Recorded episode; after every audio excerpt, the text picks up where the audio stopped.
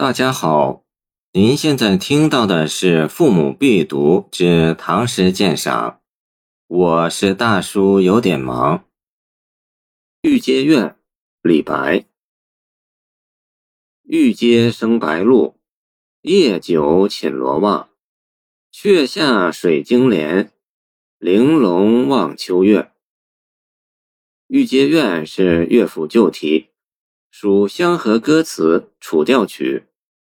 御阶指宫中的石阶，御阶院的性质与节号院、长兴院等许一样，从古词看都是宫院。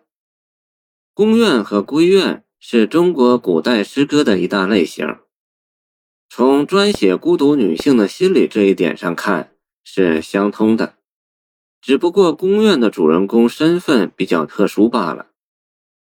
御阶生白露。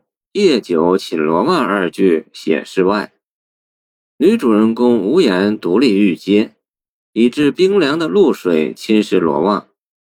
玉阶是白的，白露也是白的，还有月光也是白的。玉阶生白露，不是看见，而是感觉到的，因为冰凉湿润的感觉。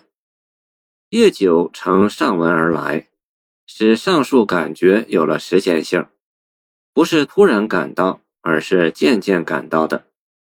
罗袜表明女性之仪态身份，她和玉阶发生关系，可见女子一直是站在玉阶上的。她在做什么呢？应该是在看月。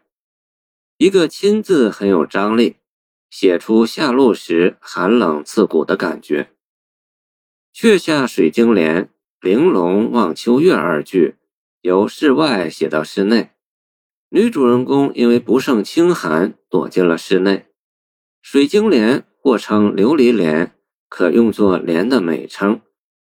却下是不经意的放下，而放下门帘为了隔开寒气，却不关门，可见工人对月色还有一种深深的留恋。他隔着帘子还望秋月。玲珑指映在水晶帘上的月光，透明晶莹的样子。前人说此句冷寂可想，这个感觉是对的。整首诗所描写的，只是工人在白露为霜的月夜的感觉和神情。至于他在想什么，却没有说。读者可以认为他是盼望或眷念着君恩，像斜抱云和深见月者那样。见王昌龄西宫春怨，也可以认为他是怀念家乡和亲人，像静夜思所写的那样。明胡应麟说这首诗妙绝古今，见诗叟。